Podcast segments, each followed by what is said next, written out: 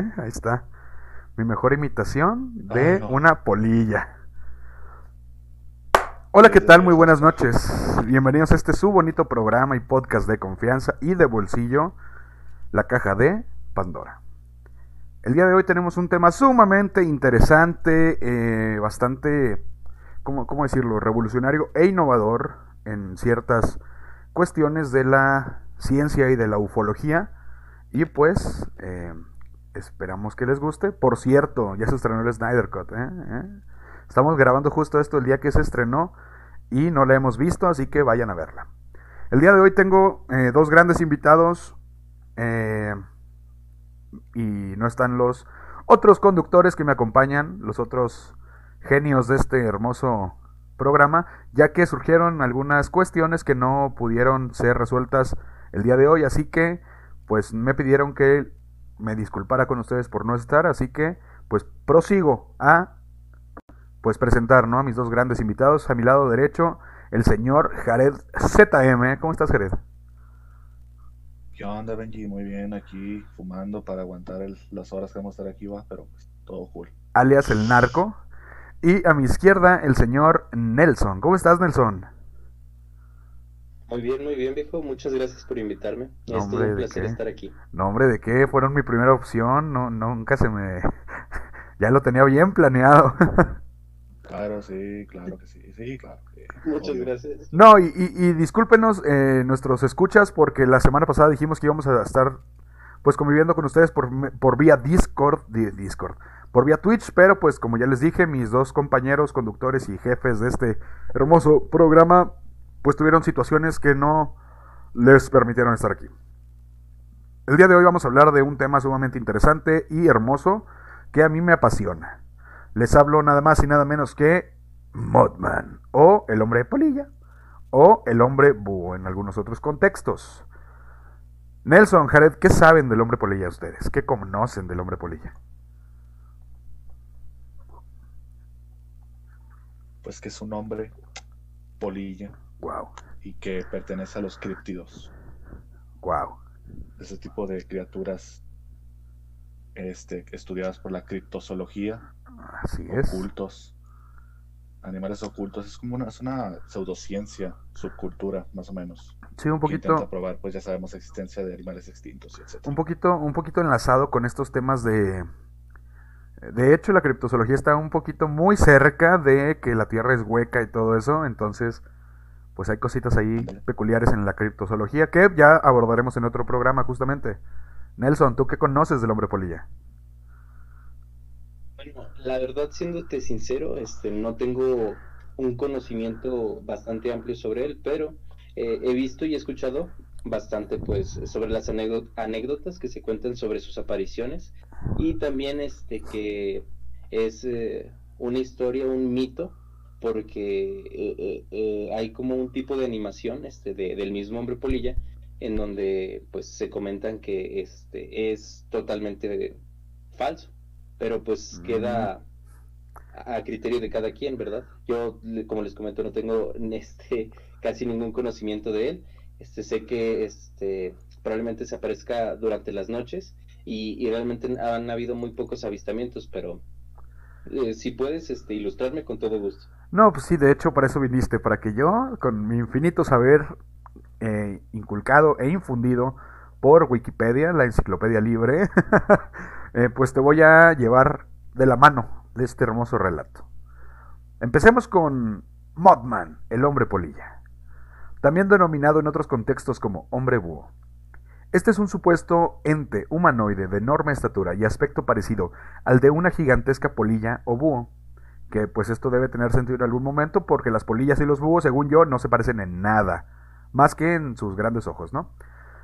Sus apariciones coinciden supuestamente con observaciones del fenómeno ovni o con la presencia de otras criaturas, incluyendo entre estas a los hombres de negro, que también vamos a hablar de ellos en otro momento, pero pues ya saben qué es esto, ¿no? De los hombres de negro son, pues según la tradición contemporánea, son unos grupos eh, creyentes de, del fenómeno extraterrestre, que se supone que son agentes secretos gubernamentales o extragubernamentales que ayudan a ocultar pues este tipo de cosas. Digo, los hombres de negro han sido vistos en miles de partes alrededor del mundo, pero pues también existe la posibilidad de que solamente sean parte de un mito. Pero pues ya saben, como dice Jaime Maussan, no dejen de mirar al cielo. ¿eh?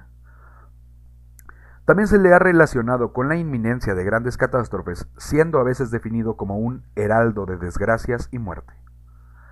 Eh, se dice que Mothman aparece en puntos estratégicos y hace una... Sí, hace sus apariciones cuando va a suceder algún tipo de fenómeno, de pues algo que atente en contra de la vida humana. Hay muchas personas, de hecho, que lo toman a este como un... Eh, no sé si se acuerdan de los ángeles, ¿no? De los ángeles en el, en, el Éxodo, que vienen anunciando las, las plagas. Bueno, las plagas, que vienen anunciando la muerte, la muerte, guerra, peste y pobreza, ¿no? O algo así.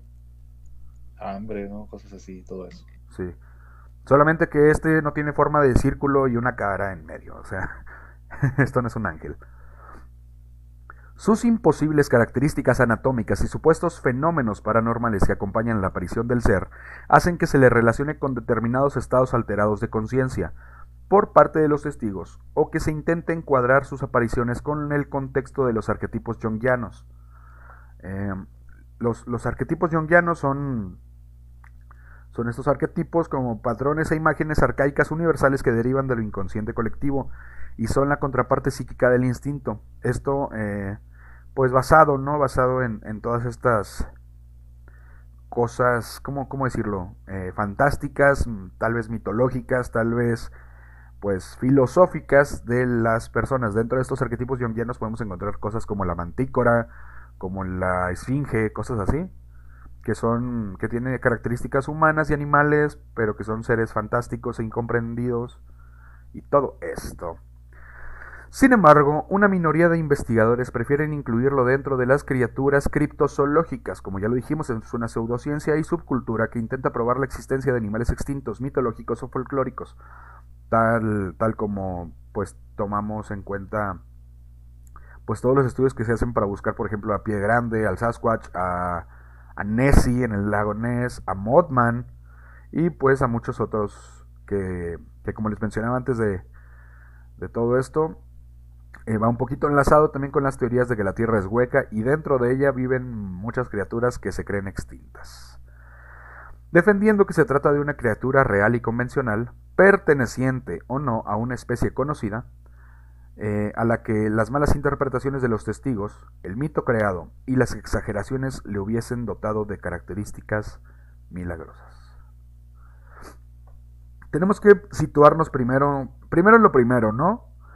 El aspecto físico de esta criatura, ¿no? Bueno, el aspecto físico que tiene es la de un humanoide de más de 2 metros de altura, de piel, pelaje o vestimenta de un negro uniforme o gris oscuro, la presencia de dos enormes alas, que de hecho no en la, descripción no son tan grandes como para levantar a un ser de 2 metros. Se dice que miden de envergadura unos un, metro con 72 aproximadamente.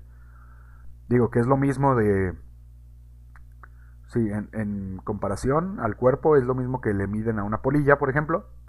Sin embargo, pues al tener características humanas, pues no, no sería posible. Es como las abejas, que, aerodinámicamente Vaya, si hablando desde el punto de vista aerodinámico, no están hechas para volar, ¿no?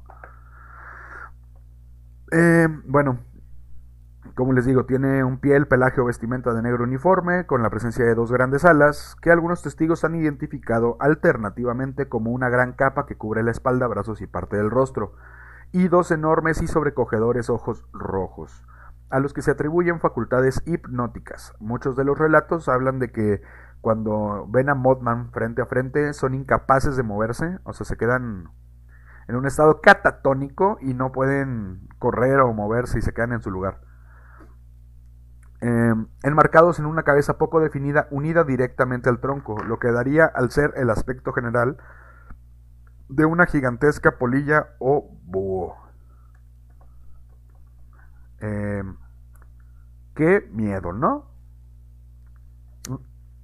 es bastante, este, bueno, tú sabes, interesante, sí, sí preocupa un poco y justamente estaba preguntando, eh, preguntándome, este, ¿qué harías tú en, en una situación, o sea, que vas justo en la carretera o estás en la casa de, algún amigo, en, alguna fiesta, en alguna reunión, y justamente ves algo eh, con esas características Mira. cerca tuyo, o sea, volando por encima, pues, para un lado, metiéndose para algún lado. Es que una parte de mí me dice que me daría mucho miedo. Pero la otra sería como que, güey, quiero ver esa madre más de cerca, güey. O sea, posiblemente sea tu única oportunidad de ver a Mothman así de cerca y pues sería una pena. Fíjate que creo que no hay registros en video más que más que sus apariciones, pero pues en el cielo, ¿no? De que, por ejemplo, sí, justamente. sí. ¿Cómo, miedo. Si por sí me da miedo las polillas, ahora el hombre polilla doble, no, Y justamente tiene piernas de humano, o sea, tiene un cuerpo así como ¿Cómo decirlo? ¿Se, acuerdan, del, ¿se acuerdan de los monstruos de Scooby-Doo? Que tienen casi siempre piernas así torneadas y brazos de humano, pero pues traen máscara y un disfraz. Así es el hombre polilla. Y se dice también que tiene una capa. Digo, lo que no, lo que no me imagino yo, por ejemplo, o sea, conozco las polillas, las he visto, pero no me imagino la cara de una polilla enorme, ¿sabes? O sea, esos ojos rojos no sé a qué altura estarían, no, no tengo idea de cómo sería la cabeza, ¿sabes? Y eso me da más curiosidad todavía. Ha de ser como, el hombre mosca de Kafka. Pero a mí se me hace que como que la cabeza está más chiquita, ¿sabes? O sea, como que aplanada, vaya así. Aplanada así como si fuera la de una libélula. Vaya, como la de una polilla. pero grandota. Entonces es como que mm, nunca he visto una polilla tan grandota. Eh, pasamos. la cabeza de, Kafka. En, en, Metamorfosis, ¿o cómo se llama? Sí, la metamorfosis de. No me acuerdo qué, el científico Kafka. Fíjate que no. Es Hans Kafka, ¿no? Nunca he leído, nunca he leído ese libro de Kafka. La neta no me llama no, no me llama tanto la atención la metamorfosis de Kafka. Justamente cuando este, mencionaste eh, los hombres de, negro, este, bueno, lo, lo, correlacioné este, con, bueno, con, lo, con la fundación de los SCP. O sea, sé que no tiene mucha relación, pero el caso es que... No, sí tiene relación, ¿cómo no? Este, había, justamente había investigado este, un poquito y, y casi todas las anomalías, este, ellos clasifican las anomalías en, en, en cada uno en, en un SCP por ejemplo, el SCP este, 001 es este, tal cosa, el 096 este, es, por ejemplo, eh, una anomalía, por ejemplo, un juguete Tonka este, que pesa lo que este, una camioneta real. Este, justo cuando, justo cuando me empezaste... Justo cuando me empezaste a platicar de los SCP cuando nos conocimos, ese fue el primer caso que, que hablamos, el del camión Tonka que pesa lo que una camioneta real. okay. No, no, no, perfecto, perfecto. El caso es que te digo, este, hay mucha mitología, mucha mitología, muchos, este, eh, bueno, apariciones de ese tipo, o sea, entes, entidades, este, como Mothman, este, que se encuentran clasificados como un SCP. O sea, tú dices, es exactamente una coincidencia, ¿no? Que estas personas tengan la, clasificación de, este ente. Y, yo me preguntaba, ¿Mothman se encontrará en la, en la clasificación de los SCP? Y, justamente te comento, estaba buscando y encontré que Modman es el SCP-5889. Se describe este, muy similar. Este, se, se, ve como un Sasquatch, este, con alas, este, se ve un poquito más delgado y un poquito menos feo, eh, pero así como lo describen, este, es casi, exactamente casi lo mismo. Y, y te digo, o sea, se me hace muy, muy interesante que también tengan ellos este, registros este, de, de. Pues de hecho cuando empecé a leer los SCP, que me empecé a meter un poquito más en ese mundo, si hay unos que dices así como que, güey, no, o sea, no me, no me cuadra. Por ejemplo, el, del monstruo que hace cosquillas, es como que, mmm, no me, no me llama mucho. Pero también estaba comparándolos, eh, algunos SCP con entidades, bueno, fantasmas yokai de la cultura japonesa. Y hay muchos que se parecen mucho, o sea, por ejemplo, en, la cultura japonesa hay yokais que son que son muebles, o sea, un, sillón que cobra conciencia, por ejemplo, y hay SCP que, o sea, hay un SCP me parece que es un mueble que del que no te puedes parar nunca, algo así, no me acuerdo, hace mucho que lo leí. O sea, hay muchas similitudes de los SCP con la cultura, pues, de los criptozoides, con la cultura, por ejemplo, la religiosa, pues la entrevista a Dios, eh, con muchas cosas así que, no sé, mira, los SCP tienen un encanto de, de que pues todo es escrito por la mente de las personas, pero yo soy muy yo soy muy romántico en la cuestión del pensamiento colectivo y pienso que si alguien tiene la capacidad de pensar eso es porque en realidad puede que sí exista eso, ¿sabes? Es como que Sí, sí, mm. comprendo, de hecho Sí, te digo, de hecho, justo e, eso que mencionas, te digo, hace que este cobre un poquito de sentido, ¿no? Los SCP y este tipo de entes que se manifiestan en cualquier parte del mundo, cualquier leyenda te digo, este, puede o, que sea una manifestación colectiva de las personas y cada cultura pues lo representa de manera diferente. Así como mencionas un yokai, este, digo, sería chistoso que en la cultura eh, niponense, este, asiática, de China, cualquier país de por allá, ellos, sí, el chiste es que este, ellos también tengan su propio mod, modman, pero que este sea eh, un yo, yokai. Este, no, es que los, los yokai son fantasmas. Los yokai son fantasmas. Ah, ok, bueno, perdón, perdón. Bueno, el chiste, eh, bueno, a lo que iba era de que ellos tuvieran, este, además de los yokai, yokai, perdón, los fantasmas, su propia versión de, este, cada, cada cosa y, no es que sea, este, digamos, un, ente diferente, sino que sea el mismo, pero una representación para ellos. Sí, pues de hecho, mira, eh, aquí no lo tengo escrito, pero también cuando fue la catástrofe de... ¿Dónde fue cuando fue el tsunami en la en la isla donde está la en la isla, en la playa donde está la estación atómica, la, la planta atómica. Fukushima. En Fukushima. Se dice, hay, hay registros de que las personas eh, dijeron, oye, hay un ente negro volando al lado de la planta nuclear desde hace 13 meses. Que también el número 13 es algo que está muy enlazado a Modman, porque el, se presenta 13 días, 13 días antes, perdón, 13 meses, desde hace 13 meses antes de que suceda algún tipo de desastre y pues hay un 13 siempre en su, en su historia, ¿ok? Es como, ¿cómo, cómo se llama? Es, es un número, un, número, pues, ¿cómo, ¿cómo, decirlo? Representativo de Modman, el número 13. Que el 13, pues ya sabemos que es un número, pues, de la mala suerte, ¿no? Como el viernes 13. Y, y todo esto digo, yo creo que puede ir enlazado a toda esta onda de de que puede ser parte del, del inconsciente colectivo porque pues no es tan digo, si es muy común, por ejemplo, hablando ya, ya que metimos a los yokai en esto, hay un yokai que es la llorona, o sea, literalmente es una llorona. Y la llorona está alrededor del mundo, digo, con diferente historia y trasfondo, pero siempre hay un ente femenino buscando a sus hijos o a víctimas cerca del río y cosas así, ¿saben?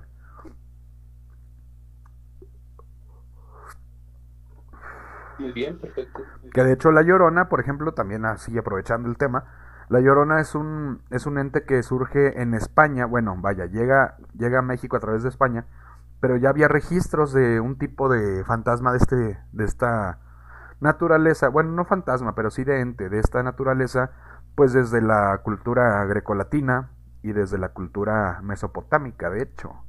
Entonces es como que... Mm, como que es mucha coincidencia y pues no sé, no somos tan... No, no tenemos tantas coincidencias, ¿saben? Pero volvamos a los casos. Galactus, ¿Cómo quién? Es como Galactus que se presenta diferente para cada raza a la que llega. Sí, de hecho, o sea, pues por eso nosotros en la Tierra, ¿no? Lo vemos como un Hombre gigante, sí. Pero pues volvamos a la historia, ¿no? El primer acercamiento, el primer testimonio, data del año de 1966 en Point Pleasant, en Virginia Occidental. En la noche del 14 al 15 de noviembre, dos matrimonios paseaban perdón, en automóvil cerca del sector conocido como Área TNT, una zona de antiguos depósitos militares de explosivos usados durante la Segunda Guerra Mundial. Observaron al lado del camino una criatura de unos dos metros de altura, con dos alas plegadas a la espalda, y que les miraba con dos brillantes ojos de color rojizo. El conductor aseguró haberse dirigido hacia la carretera principal, y los ocupantes aterrorizados habrían sido seguidos hasta la misma entrada del pueblo. Los testigos afirmaron haber oído un agudo grito proveniente de la criatura. Después de su declaración a la policía, se ordenó una exhaustiva búsqueda en el área TNT sin aparecer ninguna evidencia de dicha criatura.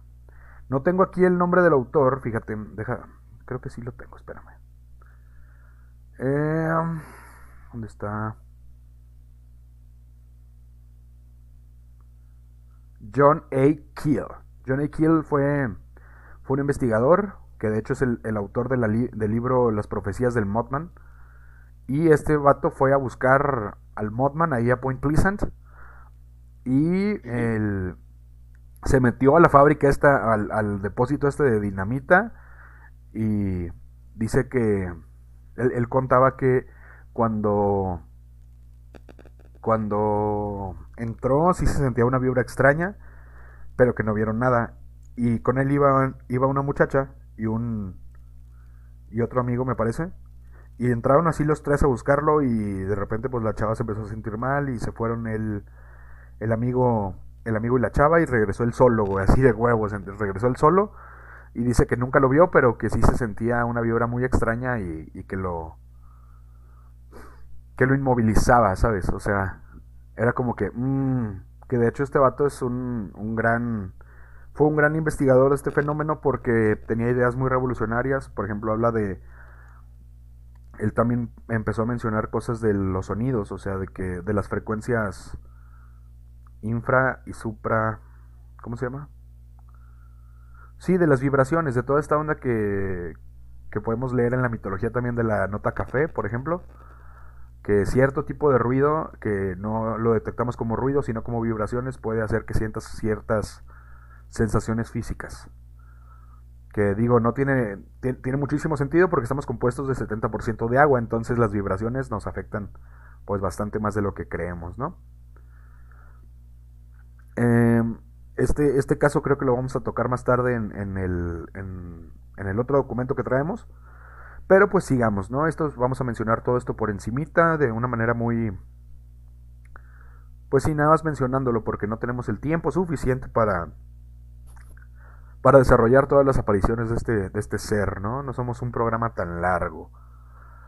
Entonces, eh, igualmente, este, disculpa que te interrumpa. No, a mí me gusta que me interrumpan. Este, así como mencionas que es un heraldo de, pues sí, del mal augurio de, de que algo muy, muy malo viene en camino, este, eh, sí, exactamente, te digo, muchas personas este, lo han este, visto en, situaciones importantes, pero ah, justo como lo, que hablábamos hace poco, que lo, lo ven de una manera o lo perciben de una manera un poquito diferente, este, porque este, en Chernobyl, justo poco antes del desastre nuclear, ellos eh, habían este, tenido un avistamiento de, de un ave negra, ¿sí? Una ave negra, este que, te comento poco antes de que este ocurriera dicho desastre apareció ante ellos.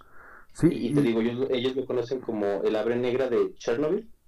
Este, y sí te digo, al menos cinco personas este, son testigos de, dicha aparición. Y, te digo, lo describen este, un poquito diferente, pero a, final de cuentas es... Sí, es Mothman. Es la misma, es la misma, ¿cómo se llama? Pues el mismo modus operandi, por llamarlo de alguna manera. O sea, se aparece, 13 meses antes ocurre una tragedia y no se vuelve a ver nunca por ahí. Es como... Digo, yo sigo pensando que Modman es bien buen pedo con los humanos. Es como que... Hmm, vengo a avisarles, carnales, que algo muy malo va a pasar. Cuidado. Cuenten, de la primera vez que me vieron, 13 meses. Eh, después pasamos a Cornuales, ¿no? Entre 1976 y 1978, media docena de testigos, en su mayoría niños o adolescentes, afirmaron haber visto en la región de Cornualles, Inglaterra, concretamente en las cercanías de la localidad de Monan, una criatura prácticamente identificada, perdón, idéntica al Mothman, que identificaron como un búho peludo de tamaño monstruoso y ojos oblicuos y rojos. Se da la circunstancia de que las apariciones del llamado hombre búho de Cornualles coincidieron con un aumento de la actividad ovni en la zona, acumulándose los testigos de extrañas luces en la noche. Que esto también viene muy enlazado con Mothman. Mothman, eh, cuando aparece Mothman hay ovnis, siempre, casi, bueno, sí, siempre, o sea, en todas las vistas que, que, ha tenido, siempre hay una gran actividad ovni. O sea, empezando porque Mothman es un ovni. eh, tenemos, hay, hay, registros de que siempre que hay, que se empieza a ver Mothman en cierta región o así, la actividad ovni empieza muy fuerte. Hay muchos, muchas más luces en el cielo, muchos más sucesos inexplicables, pues relacionados con el fenómeno ovni, ¿no? Que son, pues luces, sensaciones de que alguien está, de, de que están viendo a alguien, sensaciones de, de sueños lúcidos, por ejemplo, también me parece que vienen muy enlazados con con el fenómeno ovni, sensaciones de miedo, de persecución, que de hecho pues no, no sé qué tan... ¿Cómo decirlo? Sí, no sé qué... ¿Tanta relación tenga? No, no qué tanta relación, pero qué tanta... Ay, incidencia de...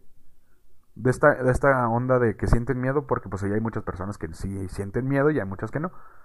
Digo, porque pues no sé, creo que estamos todos curtidos con la idea de que los ovnis, pues nos, los, extraterrestres, los entes extraterrestres nos abducen, ¿no? Y, nos meten sondas por los orificios de nuestros cuerpos.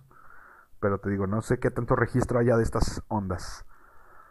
Bueno, nos pasamos a Chihuahua. En marzo de 2009, en la ciudad de Chihuahua, en el estado del mismo nombre, en México, fue visto por un joven y varias personas de la localidad. Narró que fue perseguido durante varios minutos mientras, mientras conducía su camioneta Liberty a gran velocidad, describiendo estos hechos a su familia y las autoridades locales. Lograron crear un retrato robot. Su aparición causó revuelo cuando casi un mes después en México estalló una epidemia de gripe A que causó la muerte de varias personas. Eh, no sé si se apareció Modman antes de que empezara esta onda del, del COVID, pero pues debería, ¿no? O sea, creo que sí, pero no, no, no he tenido el tiempo suficiente de buscarlo, que de hecho, en lo que sigo contándoles, vamos a buscarlo, a ver, Modman, coronavirus, vamos a ver. Palabras clave de mi amigo Google. hay, hay, una, hay una estatua de Modman en Point Pleasant, me parece. Estoy leyendo aquí. Wow. Sí, pues está su museo. El 19 de octubre de 2020 hay, hay una historia aquí, vamos a leerla. Hoy somos un programa dinámico el día de hoy. Eh, sí, sí, sí, bla, bla, bla, la fábrica, sí, sí, sí. Mm. Ok, no, no me está diciendo nada del coronavirus. Mm, tal vez Moda no existe. de hecho, bueno, independientemente a su existencia, ¿no? este, sí me gustaría escuchar este, eh, tu, bueno, la percepción que tienes de, este ente. O sea, si tú piensas que este, existe una comunidad de Modmans, si será el mismo en ah, qué buena. si, si, es el inconsciente este, colectivo. Este, tú dime, este, por favor. Qué buena pregunta. Es que es, es difícil, güey, o sea, no sé, creo que Modman es que mira, no, yo creo que sí hay varios Modman. Creo que sí hay varios Modman, porque a mí me gusta esta onda de la criptozoología. Yo sí creo que hay varios Modman, que hay varios Sasquatch, que hay varios Nessis. Entonces sí es como que mm, yo considero que sí, solamente que tiene la pero es que también la onda de que se aparece cuando va a aparecer algo, cuando va a pasar algo cabrón, como que no me, no me cuadra en eso de que sean varios, o sea. Pues, mira, dijo, la, conclusión a la que yo puedo llegar es eh, con respecto a que se aparezca, aparezcan justo en un momento de, dificultad este, en la historia de, los humanos, es que así como mencionaste, o sea, que crees que existen este, varios, quizá no como una comunidad, pero eh, bueno, tu existencia de que haya, digamos, varias, este, ¿cómo decirlo? Varias piezas, es que no piezas, no, tampoco es unidades, eh, bueno, varias de, de, de esta misma especie, este, te digo, justo eh, verlo en una situación de estrés, pues podría este, hacer, te digo, que lo, lo, lo correlacionemos, porque este, no siempre que aparece Mothman es una situación de mal augurio. Digo, creo que hay un video circulando eh, de alguien en la carretera que, se lo tope. Te digo, no. Te digo, yo estoy segurísimo que no siempre, pero te digo, son tan, tan pocas las veces que él ha aparecido que te digo, llega a pasar algún desastre, algún, alguna situación, este, te digo, de estrés, y pues nosotros lo, lo vinculamos, ¿no? Con Mothman. O incluso puede que ni siquiera este, aparezca Mothman y digamos, algún ave eh, en particular gigante o extraña este, aparezca cerca y te digo, este, la, la misma presión del momento hace que uno se sugestione, ¿no? Y digo, tú escuchas de tal y, te convences de que, por ejemplo, Modman este, apareció poco antes. Pues sí, digo, yo creo que pasan tantas cosas malas al, a la humanidad y al mundo que que tarde o temprano tiene que coincidir que Modman aparezca cuando hay alguna desgracia, ¿sabes? O sea, si aparece en algún momento siempre va a haber una desgracia a la cual se le atribuya la presencia de Mothman. Que de hecho estoy aquí encontrando, ahora sí, en 2020, un supuesto reporte policíaco que dice, Ciudad Delicias, Chihuahua, siendo las 4 horas del día domingo 16 de agosto del 2020, se recibieron varios llamados al sistema de emergencias 911, donde algunas personas reportaban la presencia de algo extraño sobre las calles Avenida Agricultura y Avenida del Parque, manifestando que sobre el poste perteneciente a la Comisión Federal de Electricidad, que se encuentra en mencionadas avenidas, se postraba una sombra extraña. El reporte abunda, por lo que los oficiales acudieron al lugar, pero no se localizó nada por los alrededores. Pero tres horas más tarde, ya en las primeras horas de la mañana, al verificar las cámaras del C4, y para sorpresa de los oficiales quienes quedaron atónitos, se percataron que es que efectivamente algo se encontraba postrado en la ubicación de los reportes quedando grabado en las cámaras del C4, donde se muestra lo que parece ser un, algún tipo de ave de gran tamaño o algún ser de características poco humanoides que vuela por los aires. Además, en las redes una persona que difundió expresan que no se ha dado a conocer por parte de las autoridades qué es lo que aparece en las cámaras, pero por lo que se muestra en ellas, algunas personas señalan que se tratase de un ser maligno, algo que las autoridades desmienten, pero algunos oficiales manifiestan que en el C4 existen más videos y material donde se muestra tal cual es la extraña, cual, ah, se muestra tal cual es esta extraña aparición, pero por órdenes superiores no se mostrarán al público. Se refiere que este material difundido fue extraído por un oficial el cual se mantendrá en anonimato, pero aquí la pregunta, ¿por qué ocultar esta información? Que de hecho el video ya no está disponible. Hmm. ¿Qué digo? Como se apareció en México, pues sí dijeron que tenía cosas eh, demoníacas. Y la foto que está aquí, pues sí me parece una... Eh, ¿cómo, ¿Cómo decirlo? Me parece un edit Vaya, parece Photoshop esto. Pero no estoy seguro si es la foto que salió de ahí. Eh, del... ¿Cómo se llama?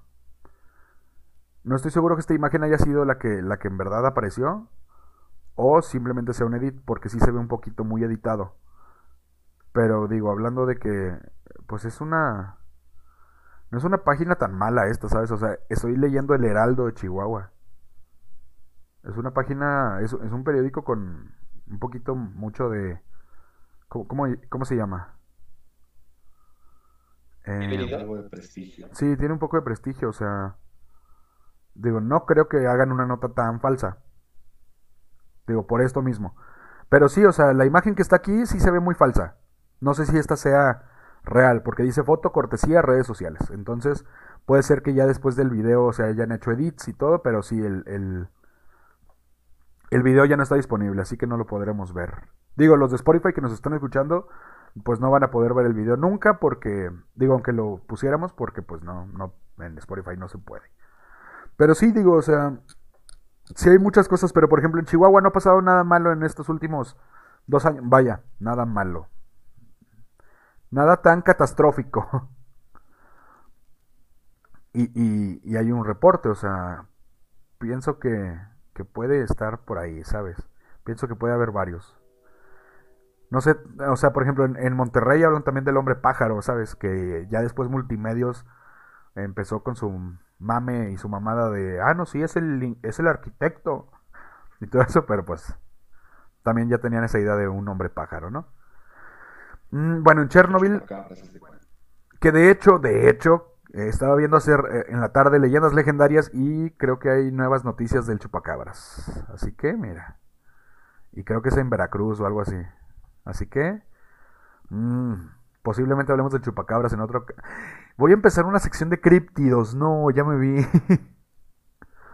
Pero eso es tema para otro podcast. Volviendo a esto, se dice, bueno, no se dice, ah, no, sí, ya lo mencionamos en Chernobyl, en Pripyat se, se vio al hombre polilla, bueno, se vio en Georgia, antes del desastre nuclear de Pripyat, y se vio también en los alrededores de Ucrania. Se comenta que se antepone a estos momentos fatídicos también. En Santiago de Chile, desde septiembre de 2013, Mothman ha sido avistado por varias personas en forma separada en la ciudad de Santiago de Chile. El primero en dar su testimonio fue un joven que se contactó con el matinal Mañaneros de La Red. Él, junto con sus amigos, observó el 29 de septiembre de 2013, a eso de las 20-30 horas, que son las 8 y media, a una enigmática criatura de dos metros y de largas alas sobrevolando el parque Bustamante en la céntrica comuna de Providencia. Poco a poco se fueron descubriendo más casos de personas que aseguran ver, haber visto al hombre polilla en otras comunas como Quinta Normal y Lo Barnechea, o Barnechea, no sé cómo se dice. Y cito al muchachito. Me llamó mi hermana que me dijo que se veía algo en el cielo. Fuimos a verlo y nos extrañó porque parecía como un papel flotante grande en el aire, negro, nos quedamos mirando harto rato, pero no era un papel, sino una especie de humano volador. Mario Álvarez, vecino de Lo Barnechea. Me sentí como, como Mario Capistrán cuando... no, como Badía, José Antonio Badía. Cuando, cuando dice, y cito. Pero no, yo no cito. Esto lo dijo Mario Álvarez y pues no sé, no está... Mm, es Chile, ¿sabes? O sea, no creo que lo haya dicho así de bien, ¿sabes? Probablemente escriben en español neutro, ¿no? Siendo una nota o algo. Pues sí, pero te digo, lo citaron tal cual al muchachito. Ah, bueno, sí, probablemente. Eh, quizá haya sido modificado, ¿no? Bueno, igual, si es una cita. Bueno, no sabría qué decírtelo. Oye, tú estudias psicología, tienes que saber que es una cita.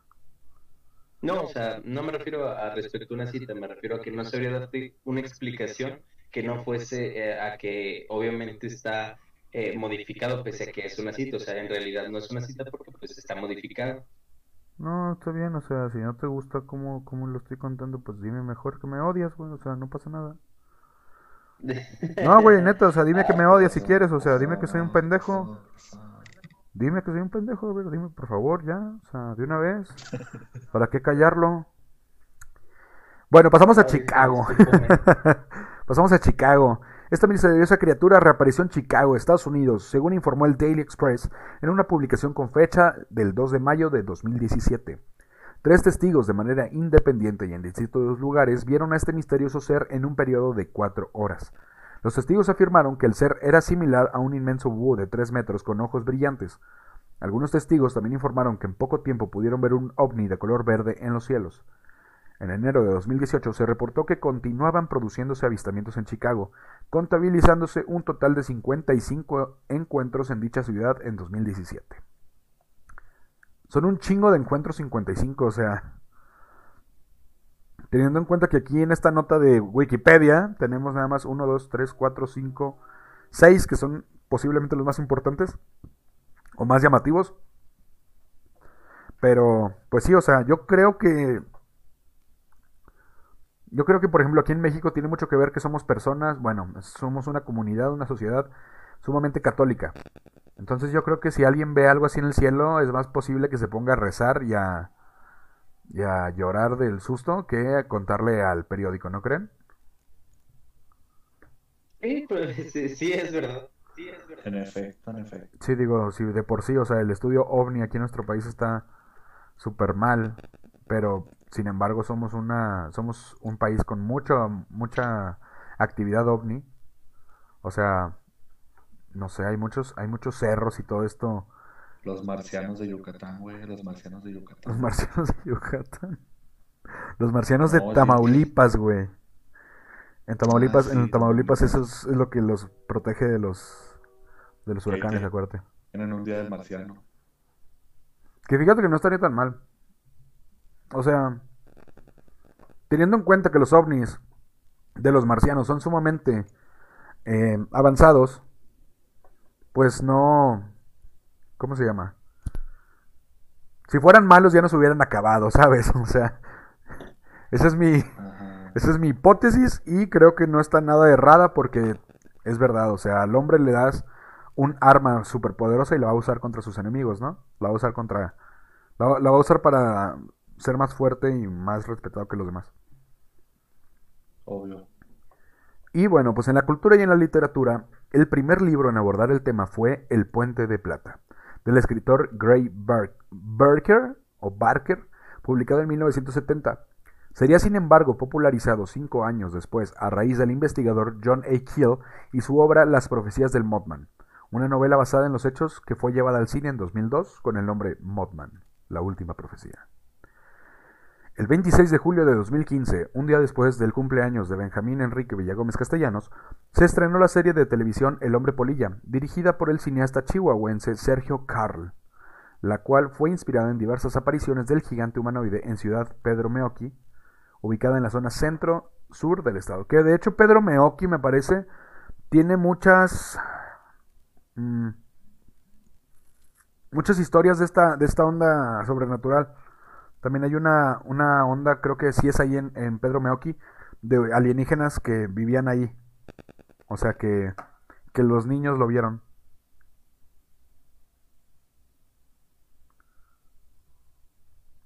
Mm. Mm, bueno, No, carnal, yo nunca he escuchado de eso. neta. Yo también lo escuché con leyendas legendarias. Mucha información la saco de ahí. bueno, el 14 de noviembre de 2018 se estrenó Fallout 76, un videojuego ambientado en una Virginia occidental post-apocalíptica del año 2102, en donde el hombre polilla se puede ver en encuentros aleatorios con el jugador. Además, se puede encontrar el museo abandonado, dedicado a su mitología y un culto que adora a la criatura. Yo creo que también, si se me pareciera Modman, yo sí le hacía un culto. O sea, yo creo que sí le hacía una iglesia. Ya, ya encontré religión. Sí, o sea. Aguanten que estoy ligando.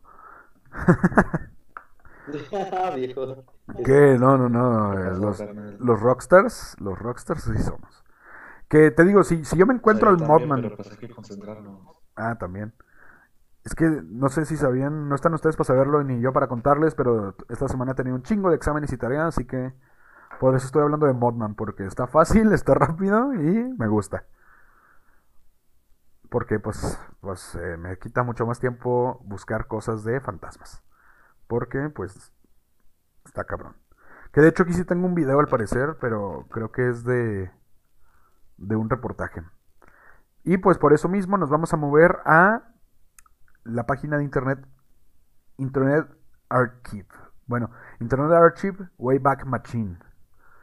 Es una, me parece que esto es un blog donde ponemos cosas de, de esta onda paranormal y donde podemos poner todo, ¿no?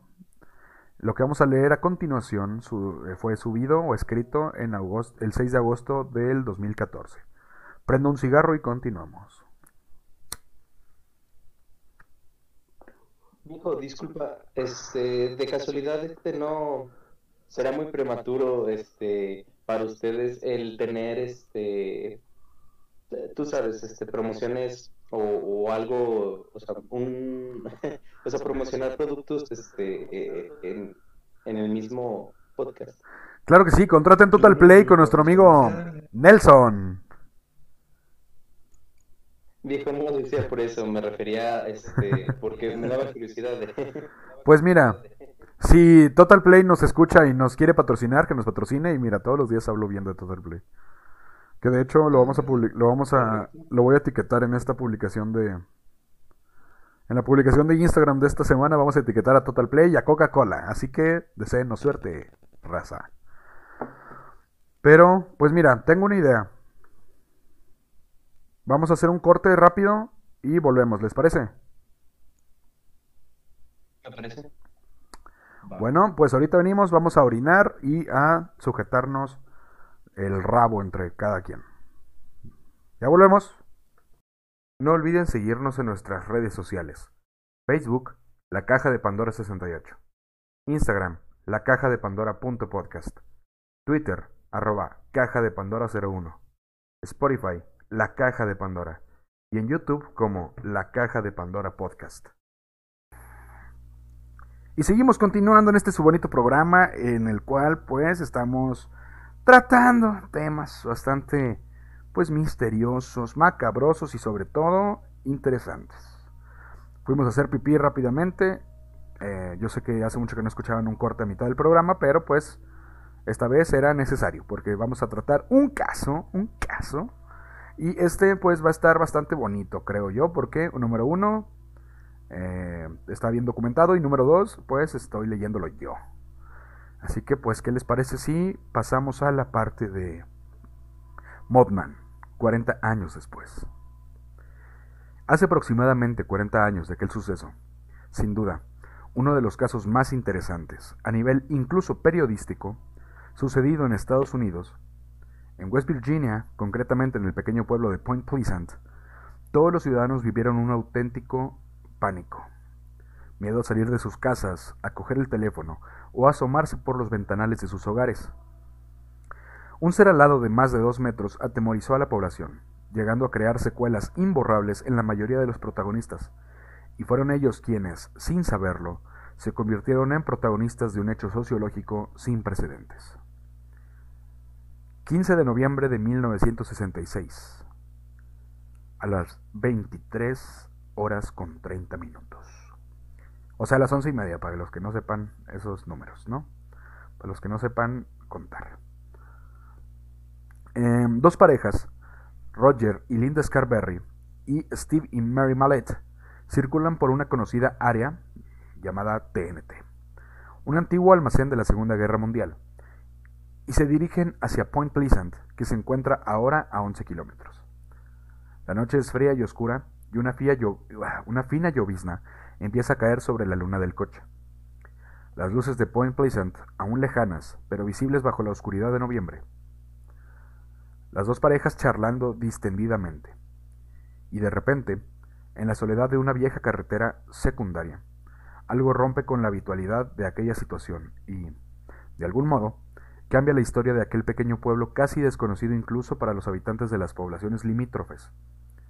En la soledad de un generador eléctrico situado unos metros más allá de la carretera, unos grandes ojos de color rojizo parecen vigilar a los dos matrimonios.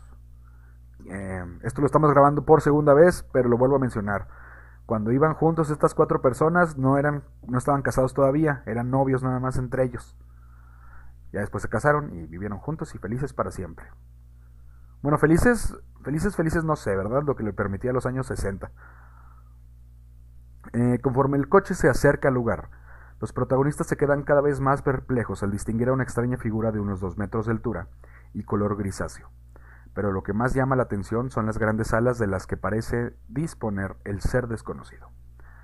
Roger, al volante, pisa a fondo el acelerador de su viejo Chevrolet e intenta huir del lugar cruzando la autopista 62. El coche llega a alcanzar los 162 kilómetros por hora. Y sin embargo, aquel extraño personaje al lado parece seguir el coche muy de cerca y sin apenas esfuerzo. Ahí, apenas dos metros, a apenas dos metros del Chevrolet, la figura del extraño personaje es iluminada por la luz rojiza de los pilotos, o sea, los, faros de atrás. Así, lo siguió sin expresión alguna, sin, eh, sin mostrar signos de abatimiento, sin tan siquiera vacilar. Cuando el coche llegó a la entrada del pueblo, el extraño ser extendió sus alas y desapareció en la oscuridad de la noche bajo un cielo estrellado. Pues es que en esos tiempos no había tanta contaminación como ahora, ¿no? O sea, antes sí se veían las estrellas. Ahorita, pues no se ven. Todo era Lomas de Lourdes, pues. que de hecho, fíjate, muy curioso, que en este relato no se menciona que Mothman pues estaba muy feo, ¿no? Nomás fue como que, mm, está grande, está gris, vámonos. No mencionan su cara de, de polilla, no me dijeron, mm, tiene ojos rojos. Pues Puede... Nomás ve que es de color oscuro y se va. Sí, no, es un, es un, es un, eh, pues, podría ser un vagabundo, o sea, que imagina, se está moneando, tiene ojos rojos. Sí, vagabundo, fisiculturista. Alto, enorme. ¿En qué parte me quedé? Ah, sí.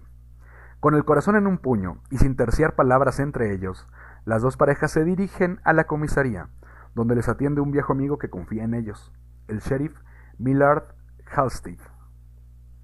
Pues sí, dijo, no, no creo que me echen mentiras estos vatos, o sea, son mis amigos. El sheriff les propone volver al lugar para ver si ha quedado rastro del extraño ser, y, aunque en un primer momento ninguno de los testigos se muestra dispuesto a regresar a la oscura área TNT, al final, por ser la autoridad, terminan acompañándolo. Dijeron, "Mm, no creo que nos pase nada, o sea, es el sheriff, ¿no? Le sabe a los balazos.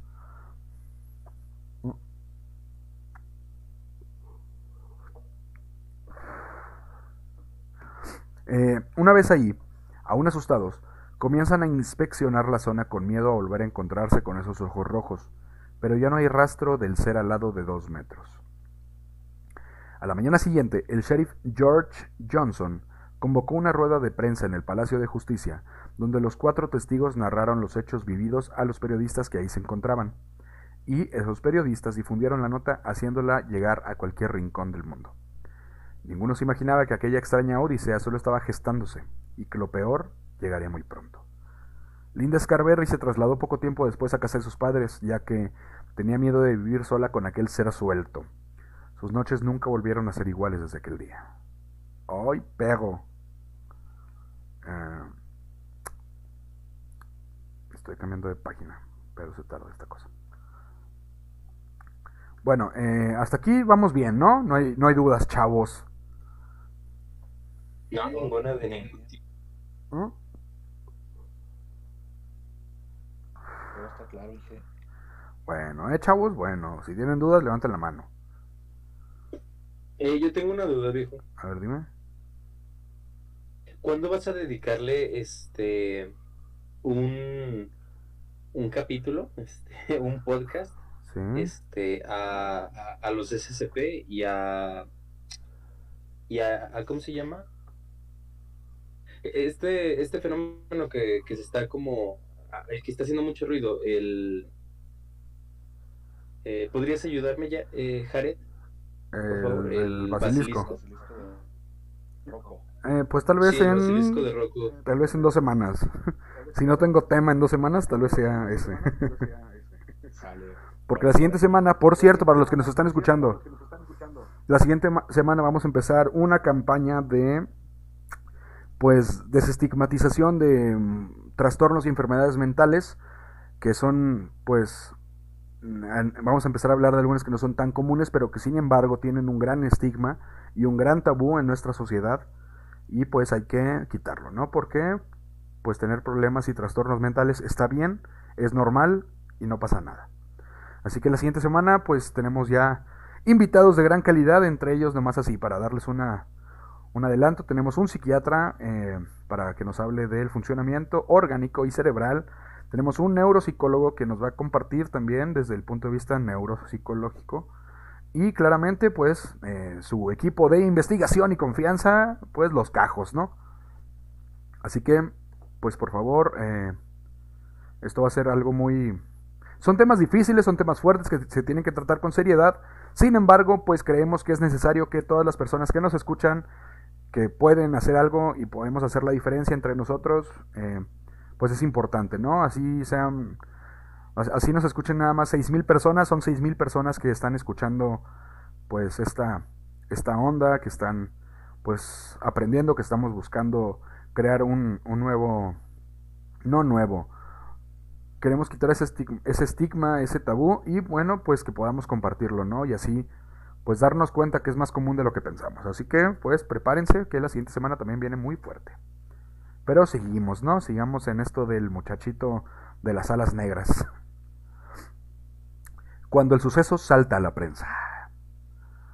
Eh, tras la rueda de prensa fueron muchísimos los periodistas, John Keel, entre otros, aquí ya se menciona John Keel, y las personas que se agolparon noche tras noche en la zona TNT durante una semana, sin ser testigos de gran cosa, exceptuando alguna que otra grabación casera de bajísima calidad.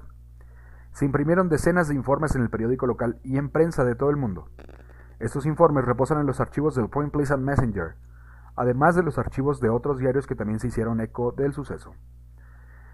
Al ser bautizado como Mothman u hombre polilla, por sus alas y el color grisáceo descrito por los testigos, la periodista Mary Hire, Hire o Jaire, comenzó a publicar artículos sobre este extraño personaje en el periódico The Messenger e inició una investigación para sus publicaciones. Cuidado Nelson, no te mates. En, e- No te preocupes. en ellas, incluso, aseguraba haber sido acosada por las visitas de unos hombres vestidos de negro que le aconsejaban dejar de publicar artículos sobre el tema. Era el SAT. ¿Cómo?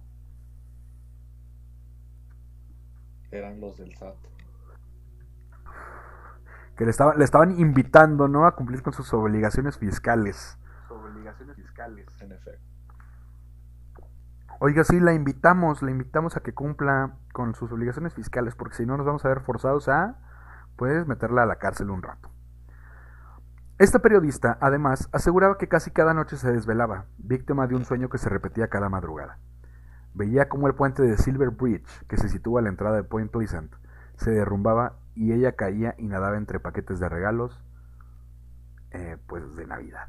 Un sueño que no estaba muy lejos de la realidad que esta muchacha, esta señora, realmente, pues creo que no era ella. O sea, creo que no es la periodista la que tuvo esos, esos sueños y todo, sino que era otra señora que le contó a esta periodista que, que tenía estos sueños, pero la señora era muy católica y religiosa, entonces era como que "Mm, se me hace que estoy loca y me van a meter al manicomio o me van a exorcizar porque pues la iglesia así es, ¿no?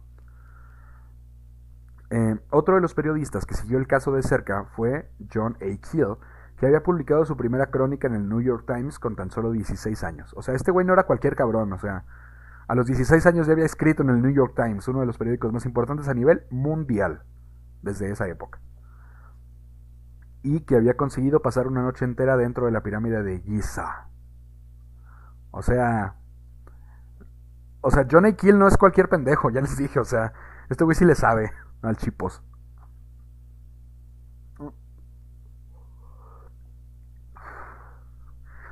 Este contaba con 36 años cuando se sucedieron los hechos y se hizo cada vez más conocido desde, comenzó a- desde que comenzó a seguir el caso del Mothman y a publicar reportajes en su revista The Flying Sauce Review, que literalmente significa la revista de los platillos voladores. Mm.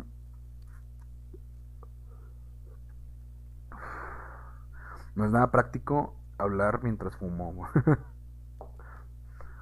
Eh, oleada de avistamientos.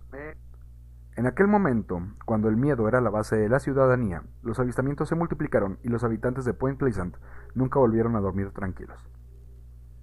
La noche del 14 de noviembre de 1966, Newell Partridge estaba a punto de hacer su cena cuando escuchó a Bandit, su pastor alemán. Este ladraba de forma extraña. El testigo salió y se acercó al granero de donde prevenían los ladridos. Ahí divisó dos pequeños puntos rojos que se acercaban hacia él, mientras el perro se adentraba en el campo en dirección a aquellas pequeñas luces. Newell Partridge no volvió a ver a Bandit. ¿Eh? ¿A poco no lloras porque se perdió un perro? Un perro. Hombre, sí, eso sí, no, no lo tolero. Pero también, o sea, eso habla muy bien del perro. Era como que, "Mm, ahí hay un cabrón de dos metros, le voy a dar en su madre. Y no se rajó, no se rajó. Eh, posteriormente aseguraría que cono- él conocía el aspecto de los ojos de los animales, pero aquellos no eran ojos de un animal. El 16 de noviembre de aquel mismo año, decenas de personas se aglomeraban frente a la zona TNT, algunos armados hasta los dientes para dar caza al Mothman. ¿Cómo? Bueno, un- cualquier estadounidense, ¿no? Que se, que se quede cerca de la cuarta enmienda. Sí, es la cuarta, ¿no? La de las armas. problema. Ante cualquier problema dispara y pregunta después. Sí, o sea, mm, ¿qué es eso? No sé, mátalo, vamos a ver.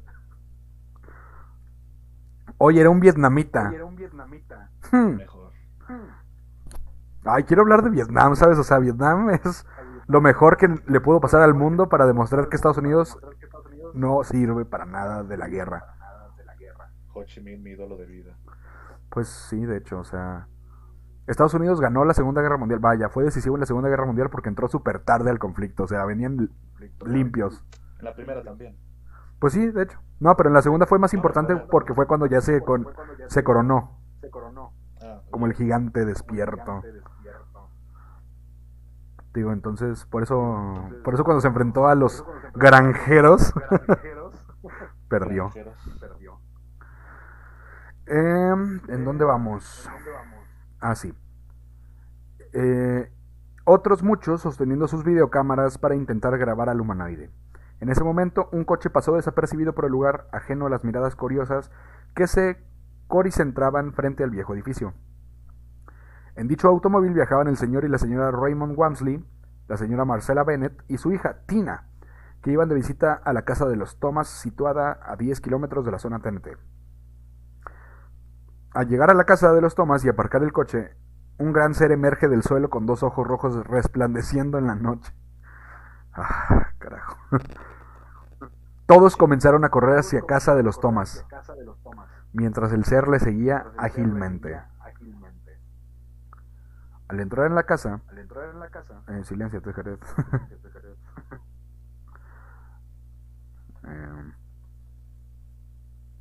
ahí está. Eh, ¿Dónde estoy? ¿Dónde estoy? Ya, ya. No, no estoy. Sí, al entrar en la casa, el Modman se asomó a la ventana mientras la señora Wamsley llamaba a la policía.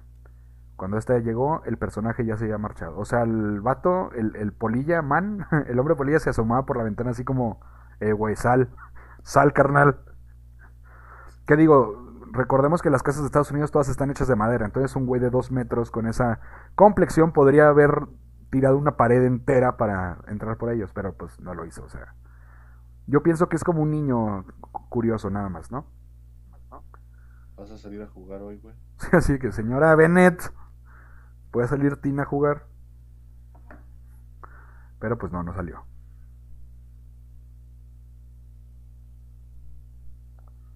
Tiempo, sigo legando.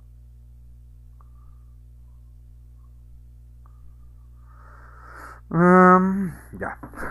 la señora Bennett, que vivía a las afueras de la ciudad, cerca de la zona TNT, acabó mudándose al centro de la ciudad, ya que aseguraba que cada noche oía unos extraños sonidos que parecían provenir de su tejado y que la aterrorizaban, ya que todos los que vieron al Mothman reconocieron aquel sonido como el que éste emitía.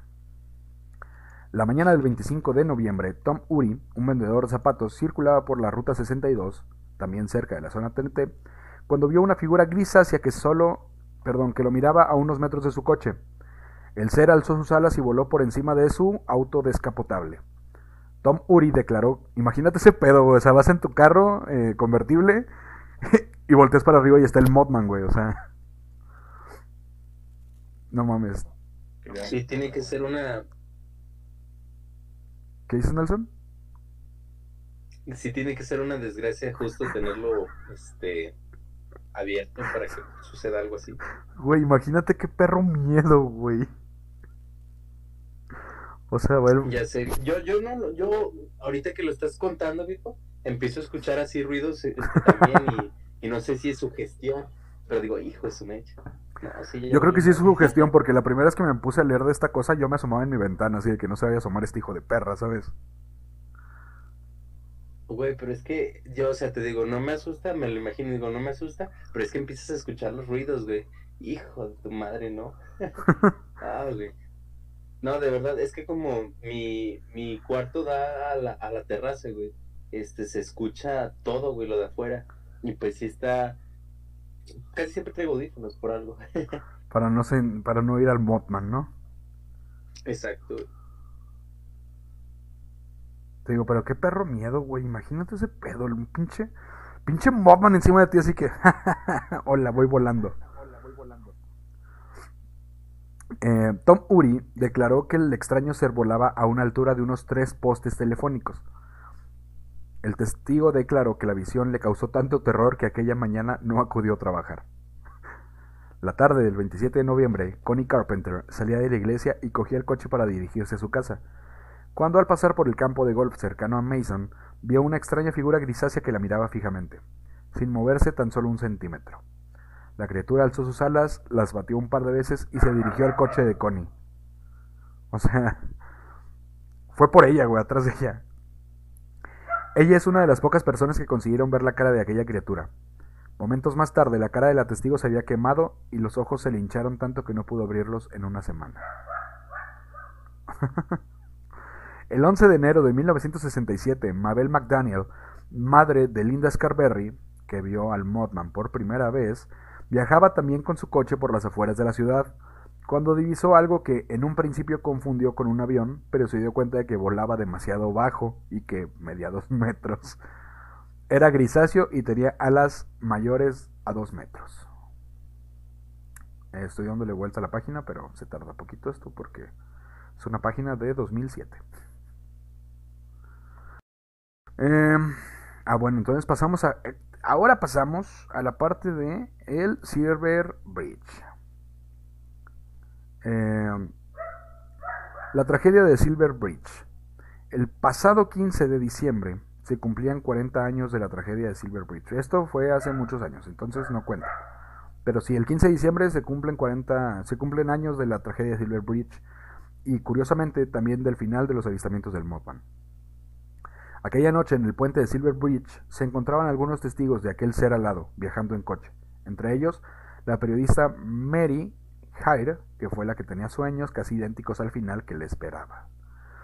El puente comenzó a emitir un leve chirrido que poco a poco se convirtió en un gran estruendo. La gran estructura metálica comenzó a ceder, y pronto, sin razón aparente, Silver Bridge se vino abajo, acabando con la vida de más de 46 personas. Curiosamente, el Mothman nunca más volvió a ser visto en el lugar. Y aquí yo dio lugar a, una pregunta que aún tiene en vilo a muchos de los protagonistas de aquel año de pesadilla. ¿Fue Mothman el causante de aquel accidente o solo trataba de avisar? ¿Causante o profeta? Existen numerosas teorías sobre el Mothman. Unos dicen que era un ángel que venía a visitar, perdón, a avisar de la catástrofe. Otros que era un demonio que vino a causarla. Algunos aseguraban que era una grulla canadiense, un pájaro muy popular en ese lugar que incluso podría haber mutado por la radiactividad que aún pudiera albergar la zona TNT, aunque todos los testigos aseguraron que lo, vieron, que lo que vieron no era una grulla. Digo, si es muy común ahí, pues no, pues claramente conocen a las grullas, ¿no? Si, si hay muchas ahí, ¿no? Eh, también se habló de una maldición de 500 años de antigüedad por parte de tiempo. Por, parte eh, por parte del líder de las tribus nativas, un jefe Shawnee llamado Jocolesqua, antes de morir víctima de una emboscada. Para algunos, aquel ser era ni más ni menos el espíritu de Jocolesqua. Los otros Mothman. Un ser muy parecido al descrito por todos los testigos de Point Pleasant, también apareció en otros lugares donde, para colmo, también sucedieron graves catástrofes. Y aquí pues volvemos a mencionar algunas, pero pues con un poquito más de detenimiento.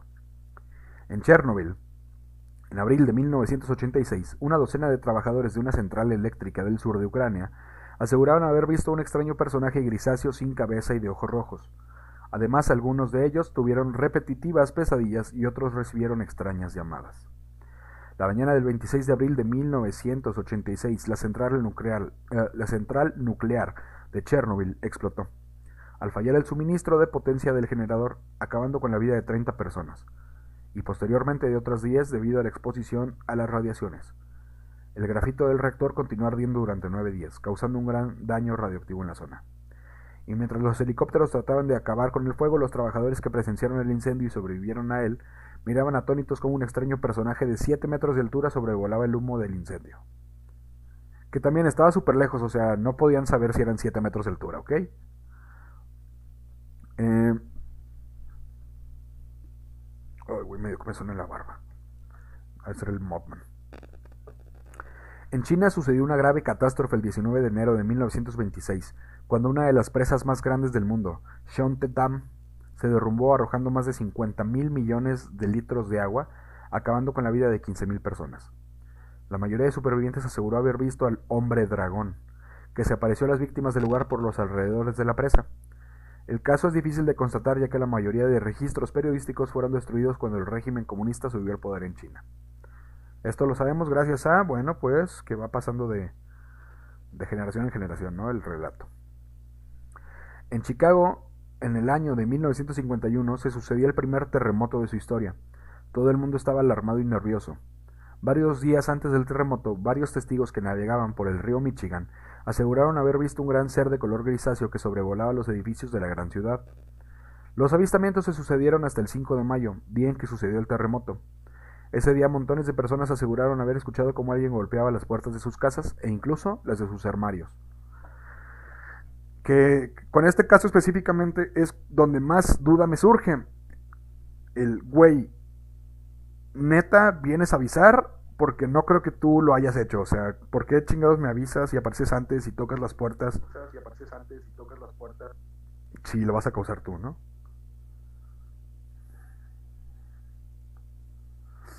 ¿Qué opinas? No mames, imagínate causar un terremoto. Imagínate, güey, causar tú mismo un terremoto, ya ni SCP hace esas madres. Imagínate, imagínate que, que el mundo crea que eres el bueno, como Simandias, que, que el mundo crea que eres el bueno, pero en realidad tú estás planeando su destrucción. que sería el caso perfecto de Modman, así de que, ah, no, si viene a avisar que va a suceder algo feo, y nada, él lo ocasiona. Para despistarla. Como Tulu, ¿no? Quiere que lo laven. Hijo, igual sí me, este, bueno, tú sabes, este, sí me puso a reflexionar eso de que eh, puede ser un ser, este, que interceda por nosotros, ¿no? Digo, la, yo sé que ya la similitud con, con un ángel, o directamente decir que es un ángel, ya lo habrás mencionado algunas veces, pero te digo, me, me, me pusiste a reflexionar, porque, este, sí está muy complicado que, que un ser, este, así, este, bueno, sí, o sea, puede ocasionar tantos desastres y puede que el mismo, o sea, como las aves, o sea, cuando una catástrofe natural ocurre, pues las aves reaccionan y se van, ¿sabes cómo? Sí, sí, sí. Y pues este puede que Mothman sí, o sea, tenga ese tipo de Comportamiento, ¿no? comportamiento, sí, exacto. Ay, no, pero te digo, en ese de Chicago es como que, güey, ¿cómo que tocaban la puerta de tu armario para avisarte que, iba a haber un terremoto el día siguiente? En Ah, el- viejo, pues tú sabes, quizá eh, esas personas este, iban a tener algún alguna este, situación de peligrosa, por peligro y se morían, y de no ser porque él aparecía, de Sí, pues es que te digo, es cuando, en ese caso específico de Chicago es cuando me da la duda de que, güey, a lo mejor solamente quiere ayudar, ¿sabes? Es como, es como un X-Men. Que el mundo, el mundo odia a los X-Men y los, los discrimina y todo. Sin embargo, acaban con muchos males que pueden dañar a la mayoría de la humanidad, ¿sabes? A lo mejor es algo así. A lo mejor es un mutante, güey, no lo sabemos. justo me recordó a este bestia, güey. Sí, o sea, o, o también la de un patrón, me acordé de la de un patrón, de que nadie los quiere, pero se enfrentan a enemigos que pues, son potencialmente un poquito peligrosos. Digo, de un patrón es un asco, ¿no? Pero, pero vaya, me entienden. En, Alemania, la mañana del 10 de septiembre de 1978, unas tra- unos trabajadores que debían realizar una misión en una mina de carbón de Friburgo se encontraron que la entrada de la mina estaba tapada por un extraño ser con dos grandes alas extendidas. El güey estaba parado en la puerta de la mina. Muchos de los hombres intentaron alcanzar a la criatura y entrar a la mina, pero se vieron obligados a retroceder cuando la criatura comenzó a soltar insoportables y agudos alaridos que describen los trabajadores como si gritaran 40 eh, 50 personas o como si se oyera un tren frenando eh, pues forzosamente. Todos se marcharon del lugar, pero a eso de las 8 de la mañana el suelo comenzó a temblar. La mina se estaba incendiando rápidamente. De no haber sido por aquel personaje, más de 20 personas habrían muerto en el lugar. Y aquí sigue la duda, o sea, aquí vuelve la duda por ti. O sea, lo hiciste Modman, ¿lo estás haciendo como Batman, que vean que eres bueno? O, o, bueno, pues sí estás salvando gente. ¿Qué digo? Batman, digo, Batman y yo te- todo bien. Sí, te este, quizá no sea este, su intención, o sea, quizás sea parte de su naturaleza reaccionar de esa forma, ¿sabes? Quizás simplemente no sea un ser muy inteligente. Y te digo, eh, su, su instinto le dice que se comporte de tal o cual manera y pues justamente termina ayudando. Como Hachi, como a Chico, que, que el día que se va a morir su dueño, este Parker, le lleva la pelota. Sí, sí, de hecho. Güey, es que sí está bien cabrón esto. Point Pleasant actualmente. En 1995, sobre el cartel de la zona TNT de Point Pleasant, en la que comenzaron los avistamientos, alguien dejó una pintada que intrigó más aún a los supervivientes de aquellas noches, que decía Mothman shall return. El Mothman regresará para toda mi, para toda la raza que nos escucha en lugares donde no saben inglés. A todos los del con. Eh, sí, de hecho. 40 años después, en Point Pleasant, el Mothman es un personaje importante en la cultura del lugar, lo que Nessie es en Escocia. Tanto es así que existen museos, estatuas, tiendas e incluso un festival del Mothman, al que ha acudido más de una vez el periodista John A. Kill. Con el estreno de Mothman, la última profecía, eh, por Mark Wellington en 2002, en la que Richard Gere dramatizaba el personaje de John Keel, los expedientes del caso fueron visitados de nuevo por algunos investigadores e incluso algunos testigos permitieron que sus casos personales salieran a la luz. A día de hoy las incógnitas siguen siendo las mismas. Todos los vecinos del lugar se hacen las mismas preguntas, mientras miran al cielo y piden que aquellos sucesos nunca vuelvan a repetirse. ¡Qué miedo! Y bueno, pues este es el caso de los Modmans, ¿no? del pequeño hombre polilla o el hombre búho o Batman. Y... El de la mina. El cadenero de la mina. Ese también está muy bueno, ¿no? Esa, ese... ¿Cómo se llama? Ese... Sí, ese relato también está bueno, el de que, mm, oye, está parado en la mina, ¿qué hacemos, carnal? Y los y, y, y, no, y en ese relato fue como que estaba parado en la mina y los trabajadores así que somos alemanes que y se acercan y luego y, sí no y se acercan se acercan y y cuando se acercan nomás se van porque les grita que digo son 50 personas gritando lo que describieron escuchamos Benji otra vez no me escuchan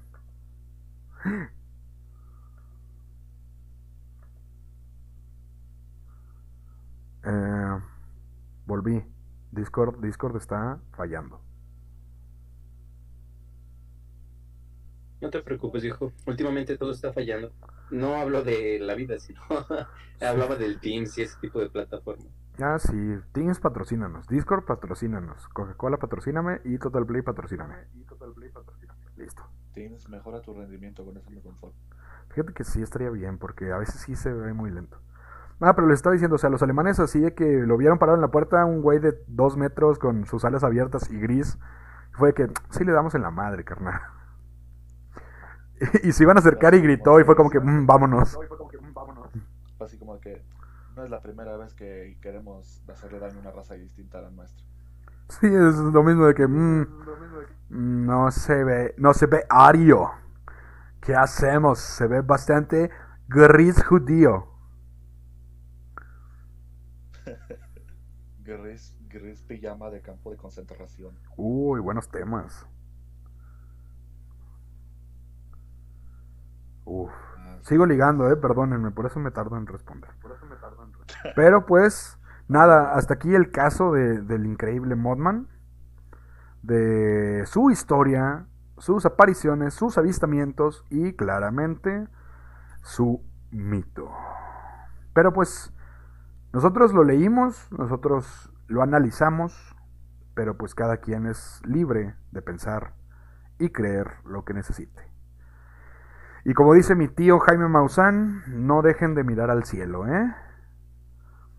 eh regularmente le pido a Cuervo que a esta, a esta altura del programa, que ya es el final, le pregunto, Cuervo, ¿qué aprendiste? Así que te voy a preguntar a ti, Narco, ¿qué aprendiste? Y me vas a decir un dato curioso que aprendiste hoy, ¿ok? Curioso que aprendiste hoy, ¿ok? ¿Listo? Pues Tiempo, todavía no te pregunto. Tiempo, todavía no te pregunto. Tienes que dar un dato curioso. Tienes que dar un dato curioso. De cualquier cosa, de cualquier cosa. Ok. Narco, ¿qué aprendiste hoy? Pues mira, Benji, yo aprendí que Napoleón Bonaparte se quedó traumado porque él también entró a la pirámide de Giza y cuando salió no le dijo a nadie qué es lo que había visto. ¡Uy, qué buen dato curioso! Y solamente hoy, solamente por tener a dos invitados eh, ávidos ávidos en este mundo de historia, cultura y demás. Nelson, ¿qué aprendiste hoy? Eh, aprendí, sí, este, que no todos los magos, bueno, aprendí que todos los magos pueden invocar a, a un demonio, pero este, uno en específico pudo invocar un ángel y todo iba, iba marchando perfectamente bien hasta que el ángel le dijo, por favor, no me devuelvas al cielo. Mm, suena como un creepypasta, pero te creeremos el día de hoy. no, viejo, es, es, es solo un, una, una, ¿cómo se llama?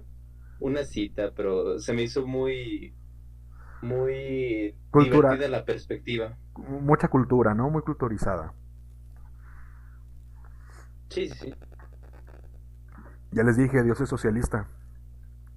Sí es socialista. No le importan los demás, solo le importa estar bien. Como vean todos los que nos están escuchando, eh, Superman Red Son, se van a dar cuenta que Stalin eh, pues no es el héroe que todos ustedes malditos progres creen. el socialismo está bien si se sabe aplicar, si no es una mierda, ¿ok? Eh, aviso nada más. Y pues nada, muchas gracias por acompañarnos un día más, una semanita más de este su hermoso programa que bueno, no es por presumir ni nada, pero ya casi cumplimos nueve meses, ya casi es un embarazo entero. Y pues muchas gracias por estar acompañándonos en este camino, que personalmente pues está hermoso. Y pues posiblemente hay una sorpresa para el día del cumpleaños. Eh, el cumpleaños, cumpleaños, no, no este de, ¿cómo se llama? Sí, no, no cuando cumplamos los nueve meses. Cuando cumplamos el año ya hay sorpresas. Pero pues muchas gracias Jared, muchas gracias eh, Nelson por acompañarme el día de hoy. Hombre, un gusto. Sí, fue un placer. Muchísimas gracias por invitarnos. No, pues nada, esperemos que próximamente haya un capítulo de, eh, de pues SCPs para poder hablar amplia y pues eh, largamente de los SCPs, que es un tema muy divertido, bonito e interesante. Eh, de nuevo les pido una disculpa en nombre de mis compañeros y co-conductores de este hermoso programa, eh, Cuervo y Tokiro, que no pudieron estar, y pues Julieta tampoco pudo estar. Entonces, pues muchas disculpas a su nombre y yo les agradezco por estar un día más. Eh, nada, nos vemos la siguiente semana con un nuevo capítulo y recuerden que, bueno, tiempo, antes de irme. Eh, por favor, eh, los que lleguen a esta parte del podcast, la siguiente semana tenemos tema serio. Entonces, o sea, vamos a seguir hablando como siempre y vamos a traer el humor de siempre. Solamente hablamos, eh, menciono que es algo serio para que pues se le dé la importancia que necesita y para que todas las personas que quieran compartir, aportar algo, pues ya saben. En la página de Facebook tenemos, eh, tienen el contacto directo con, con la página, bueno, con nosotros. Eh, tienen nuestro WhatsApp y bueno, pues en la descripción están todos los canales de mis compañeros, el enlace a Spotify, el enlace a Facebook, a Twitter, al Instagram, eh, con Julieta, al YouTube de Cuervo, al Twitch de Cuervo y al Twitch de Tokiro y a todos lados. Así que nos vemos. Muchas gracias y recuerden que el hombre que no conoce su historia está condenado a repetirla. ¡Vámonos!